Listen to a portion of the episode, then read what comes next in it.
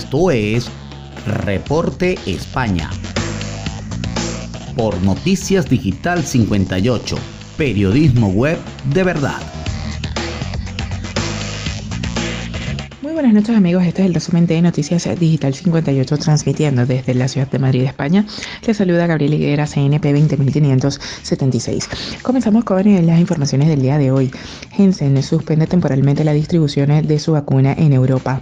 La farmacéutica Hansen paraliza temporalmente la distribución de su vacuna contra el coronavirus en Europa tras la recomendación de los Centros para el Control y la Prevención de Enfermedades de Estados Unidos y la Administración de Medicamentos y Alimentos de suspender en ese país la administración de la vacuna, tras haber registrado seis casos de un tipo de coágulo sanguíneo raro y grave. La farmacéutica lo ha anunciado en un comunicado. Hemos tomado la decisión de retrasar el despliegue de nuestra vacuna.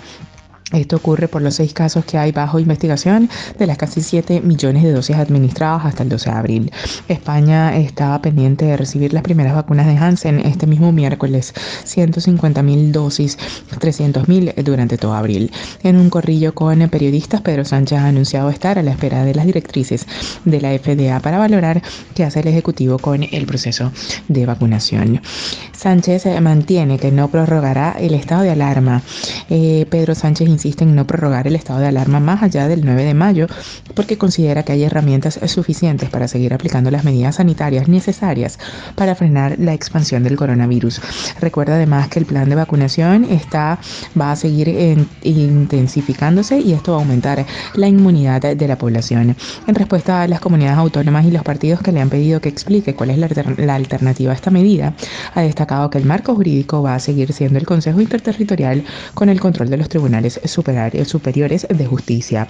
Así defendió que el Ministerio de Sanidad seguirá acordando con sus homólogos en las comunidades autónomas las restricciones a aplicar. En este sentido, ha recordado que los tribunales han dicho en varias ocasiones que los acuerdos acordados en el Consejo Interterritorial del Sistema Nacional de Salud son de obligado cumplimiento. Y ya para finalizar, la incidencia acumulada desciende hasta los 196 casos, aunque suben 10 comunidades. España sumó este martes 6.292 nuevos contagios de coronavirus a las cifras oficiales que reporta el Ministerio de Sanidad sobre la evolución de la pandemia. De estos casos, 42.000, eh, 4.042 contagios se han añadido en las últimas 24 horas. Además, los muertes por COVID-19 ascienden a 100 en el último día. Cabe destacar que en esta última jornada Andalucía no ha podido actualizar los datos por problemas técnicos. La incidencia acumulada baja 3 puntos respecto al día anterior y se sitúa en 196 casos por cada 100.000 habitantes en los últimos 14 días.